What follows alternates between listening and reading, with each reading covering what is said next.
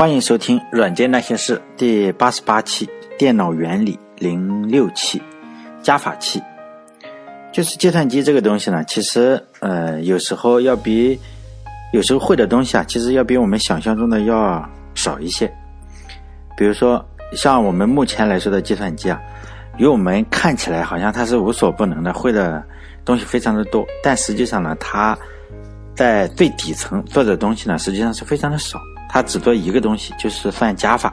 因此呢，我们无论是用来上网啊，还是看电影，甚至是那个现在比较热门的一些人工智能的计算，包括那个 AlphaGo 这个下围棋啊，最后呢都是一个算加法。可能有人会问，你这个减法、乘法还有除法，呃，加减乘除嘛，四则运算，怎么可能只算加法呢？其实呢。这个计算机除了加法以外的这个四则运算，也就是说，嗯，减法、乘法和除法这三种呢，都是使用加法来模拟的。呃，就是在我们在算小学生在算这个加法的时候啊，其实心里是有一个呃加法表的，比如说一加二等于三啊，一加一等于二，这个我们都已经是背背诵熟了，包括三加四等于七这种东西。就呃，还有我们在使用算盘的话，如果大家有人会用算盘的话，实际上是有一个珠算表，就像是我们在小学时背诵的那种珠算表，比如说，呃，一下五去四啊，二下二下五去三，三下五去二，什么四下五去一这种的，都是我们背诵了一个珠算表。就当我们背诵了这些口诀以后呢，就。可以比较流畅的使用这些口诀进行嗯算盘的一些操作。当然，我虽然学过算盘，但是，嗯，我现在还是用计算器，就算盘算加法还是慢慢的能算出来，其他的都不行，加减法都可以，其他的都不行。就我们在算数学，包括我们在算那种非常简单的数学题啊，还是呃在算珠算的话，呃都是有个口诀，就是说在计算机中呢，因为它是二进制的加减法。同样，它也是有个口诀，但是这个口诀应该是非常非常简单，因为二进制嘛，本身就非常简单。它的这个加法表啊，也非常非常简单，就是一目了然吧。比如说，我们在算一百二十八加上两百五十六，就十进制的话，一百二十八加两百五十六，其实我们是 把这两个看成是数字，然后个位是个位是呃分别是八和六，然后十位数呢分别是二和五。嗯，百位呢是一和二，就这样计算的话，比如说第一个是八六的话，加起来是十四嘛，就是我们从右向左这样进计算加法的话，会有一个进位，你只要超过了十就有个进位，在二进制中呢也有个进位，就是说超过一就要进位。呃，因为我们十进制的话大家都非常熟悉，我就不说了，大家都知道算加法一定会有个进位，二进制也有一个进位，呃。但十进制中呢，你不超过十就不用进位。比如说一百一十一再加上一百一十一，那就二百二十二，每一个都不用进位。但在嗯二进制中呢，也类似于这样。因此二进制中的呃加法口诀，口诀就比我们珠算呀还是那个数学的要简单的多。因此四句话就可以，就是零加零等于零，零加一等于一，一加零等于一。呃，一加一等于零，但是这个会有个进位，就一加一的时候会有个进位，它等于零，但是要向前进一位，就这四句话，这个非常简单。这个口诀就是说，比我们呃所学的任何的口诀都要简单。就是说，二进制的加法和十进制的加法都是一样的，就是说它是从右向左，就是我们最右边就是嗯个位这里嘛，就是最低位，然后依次的向。向左这样去加，根据上面的口诀，就是说你是一的话就是一，是零的话就是零，该进位就进位，就非常的简单，就是还是那四句话，就是零加零等于零，零加一等于一，一加零等于一，然后一加一等于零，但是要进一个位，就是这样要有个进位。最重要的是，我们十进制的话是很难用嗯电路是表示出来的，但是二进制的话。用电路就呃相对来说比较简单，就在我前面几期我已经嗯讲过了，就是说我们如何用继电器去实现呃几个主要的逻辑门。因此呢，这次我们不去画这个继电器了，只需用这个呃逻辑门也就可以了。因为你如果现在还是用继电器的话，就非常的复杂，尤其是你算八位二进制相加的话。那个会用到一百四十四个继电器，就是说画起图来非常的繁琐，很可能我画不出来。但是，嗯，我们前面都已经说过了，呃，在这里只需要用逻辑门来画整个的电路。就我们先来看一下进位的情况，就先还是我再重复一下这个前面的四条，就进位只有一种情况，就是一加一的时候等于零，嗯，要进一位。就二进制的话，一加一等于零，它就向前进一位。就说呢，这个在逻辑门中啊，它是跟语门是一样的。就进位啊，这个进位是跟语门是一样，就是零和零等于零，然后一一零等于一，然后呃，就是这就这个语门，就是说啊，就看图嘛。嗯，因为我这里就是自己在这个纸上画了一个图，然后就说起来还比较麻烦。如果大家看想看图的话，就看我这个微信公众号嘛。微信公众号里，我把我画的这个图，就一下子就画出来，就加法这个进位的情况，呃，一一眼就能看出来。就是说，呃，怎么说呀？你看图就一下就看出来了。如如果你不看图的话，还是比较比较痛苦一点点。就是说，二进制的加法就是，嗯，你这个呃加法的情况，它可能就是。嗯，如果大家学过这个计算机原理的话，最终就是一个异或门嘛。异或门的意思就是说，你如果想让结果输出结果是一的话，就得输入端呢只能有一个是一。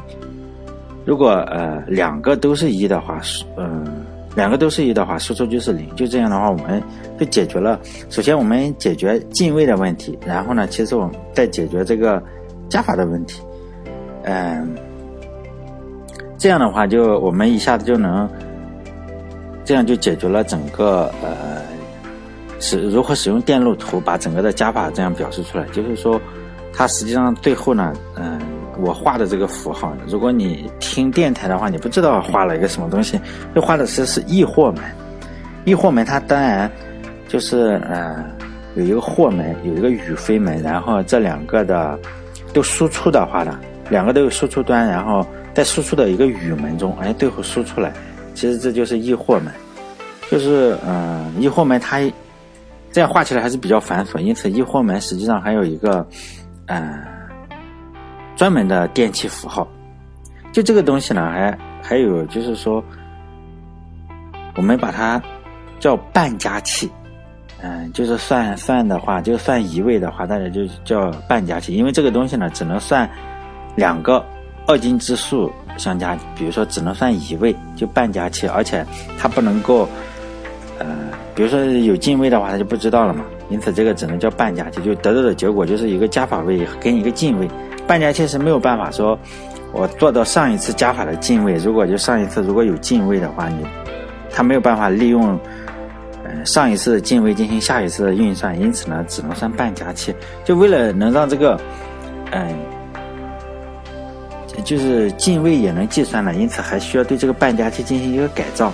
改造的结果呢就叫全加器。工作原理呢就是说，我把两个半加器与一个或门进行连接。就下面我也画图了，你这个，但在微信公众号上是这个图有点大，然后我拍了一张照片，然后我传的时候它不让传，因此我就把它传在了我那个网站上。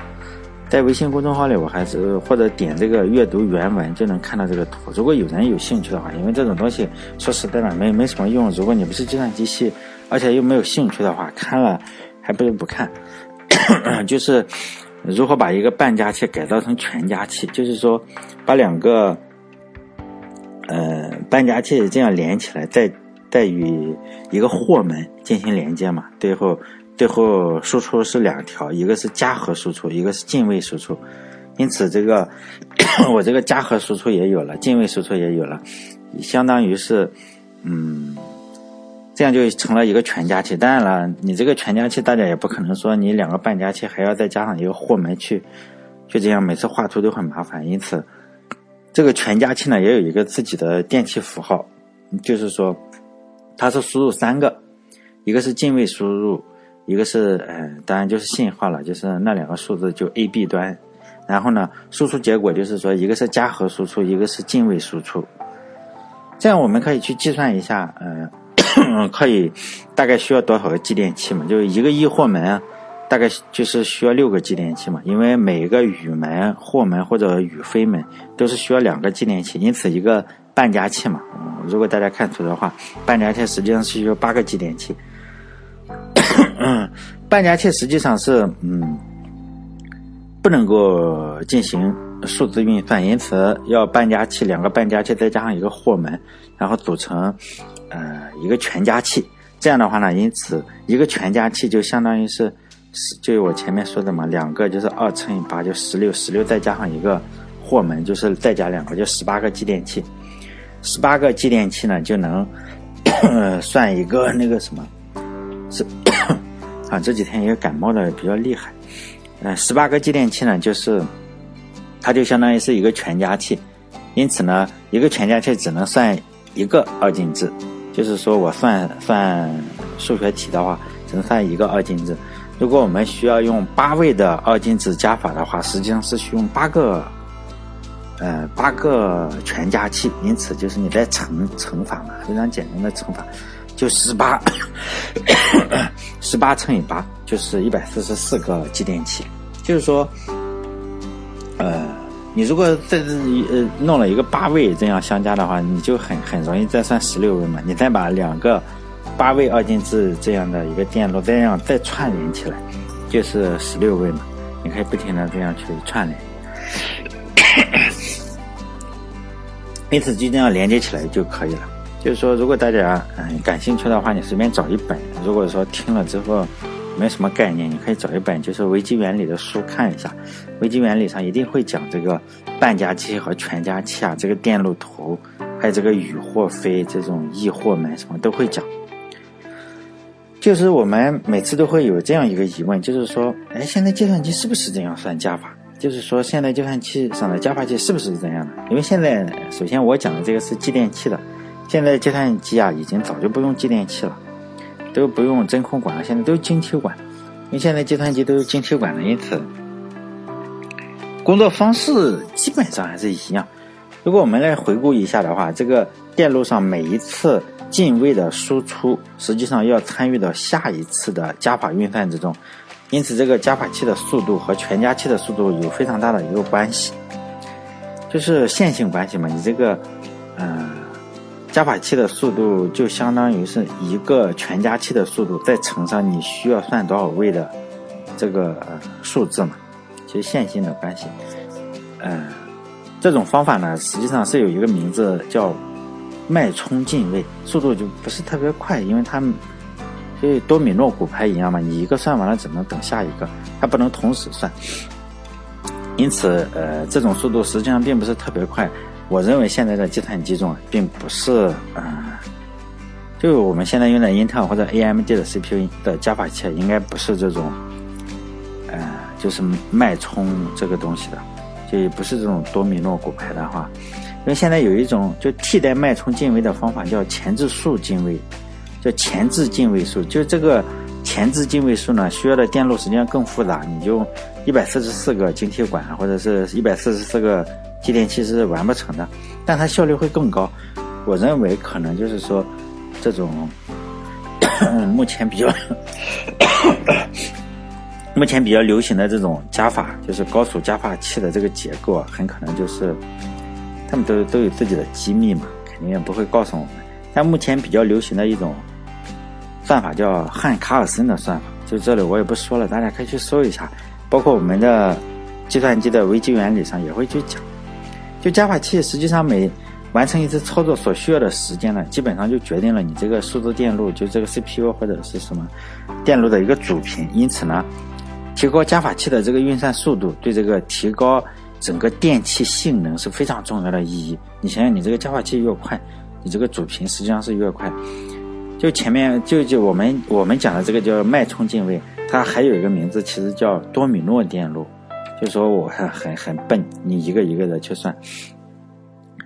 就是说这个，因为这个进位啊，确实实在是有点像多米诺骨牌，因为它一个一个的去进位嘛。至于现在你说这问我这个英特尔或者 AMD 使用哪个方法设计的加法器啊，我这个说实在的，我根本就不清楚。说实在的，我如果要清楚人家这种机密的话，我也不会在这里做这种这么无聊的一个电台，早就早就走上人生的羊巅峰了。我也不会在这里写个公众号，每篇文章可能有个十来块钱、二十来块钱的打赏。所以呢，如果大家对这个英特尔或者 AMD 这个 CPU 特别感兴趣的话，你可以查查资料啊。说实在的，我觉得你查了资料也不知道，人家那个商业机密也不可能说突然就透露给你说我们这个电路是怎么做的。所以我们学的都是一些皮毛，跟真正的工业用途还是可能差的比较远。既然说了这个 AMD 或者英特尔，说到这两个公司，就最近嘛，这两个公司不有个大新闻嘛？尤其是这个 AMD 这个农企、农民的企业，最近嘛发了一个非常快的 CPU，叫锐龙处理器啊。它这个股票一发，它这个呃，这个 CPU 一发，它这个股票就蹭蹭的向上涨，因此让这个英特尔就只能快点挤些牙膏出来，就大家。说实在的，如果大家不是非常狂热的爱好者，其实现在 CPU 你快一点或者是慢一点，重要性不高。毕竟我们大部分都是看看网页啊、聊聊天呀。哎呀，说实在的，根本感觉不出了你这个快还是不快了。但现在就这几年嘛，因为英特尔的 CPU 实在太贵了，不过 i 三还在卖，i 三、i 五、i 七，就是说它一直就这样挤牙膏嘛，反正它也好几年。也没有竞争对手，因此它卖的非常贵，就非常贵。它这个 CPU，就现在我看了一下这个锐龙出来以后啊，就是它这个 CPU 跟这个 i 七，嗯，跟 i 七的这个七七零零 K 来做测评。我看，如果这个测评是真的的话，这个目前来看，这个 AMD 还真的对这个英特尔形成了一个碾压，真的性能非常强，而且价格只有英特尔的一半。就去年，但是我很可惜的是，我去年在京东六幺八的时候，我买了一些英特尔的处理器。就如果真的有钱的话，应该换一台看一看，换一台用来上网或者聊 QQ 是吧？CPU 非常强大。就我一开始也说了，就是说计算机中啊只算加法，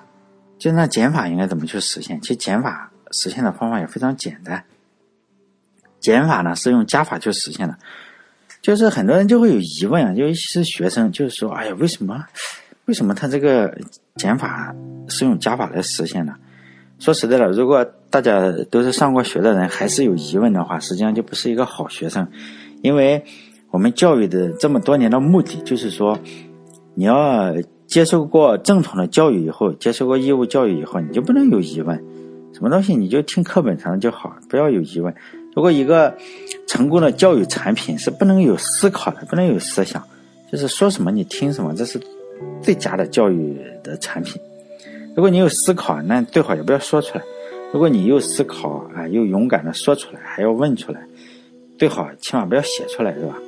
你就不不不要写出来。即使你这个作死，又思考又勇敢说出来，也还写了出来，最好也不要签名，也不要按手印。你这个作死的话，如果你什么都都搞了，然后又签名又拍照又按手印，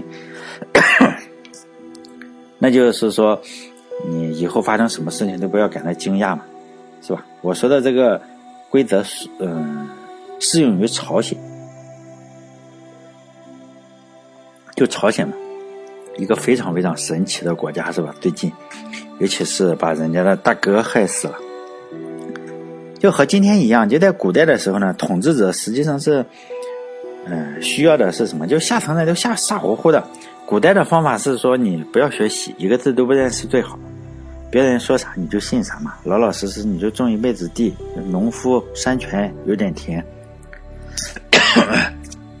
这辈子呢就好好记得，下辈子再说。这辈子反正是完蛋了，你就种田就好。因为现在不行了，如果你是文盲的话。是没有办法赚更多的钱来养活上层的阶级。你如果文盲是不行的，赚不了太多钱。你去血汗工厂就也没办法干活嘛，因为你说明书也不认识，必须就说你想赚钱的话，这个努力啊还是要掌握一定的科学知识。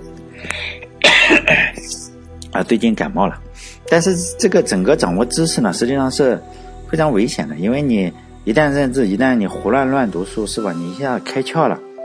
对这个统治阶级是一个非常非常大的威胁。因为这个世界上有两件事情是最难的。第一件事情呢，就是把你的思想，哎，装到人家的脑子里，就是你的思想怎么去影响别人，把人家洗洗脑洗得傻乎乎的。现在所有的人都试图做这件事情，就是把哎思想，就你不要思考，我帮你思考。就第一件最难的事情之一。另一件事情就是你如何把人家口袋里的钱装到你口袋里，这两件事情最难。就现在统治阶级呢，呃，实际上是需要同时完成这两件事情。尤其是完成，嗯，第一件事情，第二件事情实际上是顺理成章的事情。就如何把你的思想装到别人的脑子里，就是让别人不要思考，就用你的大脑叫云云大脑嘛。其他人去查查上上网，我说什么你信什么就好。呃，现在的统治阶级就是说，使用的方法实际上就垄断教育嘛，你只能接受一种教育。就古代的时候啊。不认字的人呢，是因为你不认字上别人的当；现在的人是因为你上受了教育嘛，上文字的当。而且你这个垄断了教育以后，你可以就是批量的产生一些这种能干活的笨蛋嘛。所以呢，你要搞清楚自己是不是上了当这件事情，实际上是比较难的。反正我是搞不清楚，因为我每天都看新闻联播，政府告诉我呀。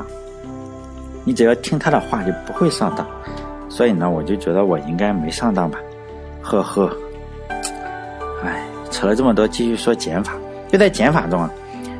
相对比较困难的，实际上，呃，在加法中，在加法中比较困难的实际上是进位。我们 我们小孩子算加法的时候，经常忘了进位。在减法中啊，比较困难的实际上是错位、借位啊，不是错位，借位。就说。我这个呃，被减数减去减数的时候，比如说十二减七，这个二这个个位数减七是嗯不够的，因此呢，实际上是需要向十位来借一个位。就这个逻辑呢，实际上用嗯电路呃就比较困难，因此呢，为了防止这个出现这个呃借位的情况，就使用了一个凑数的方法。其实也很好考虑，就是在十进制中，为了防止出现借位，可以凑一个最大的一个几位数。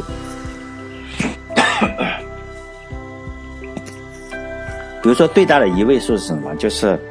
九。最大的两位数就是九十九，最大的三位数就是九百九十九。使用这个最大的数当减数，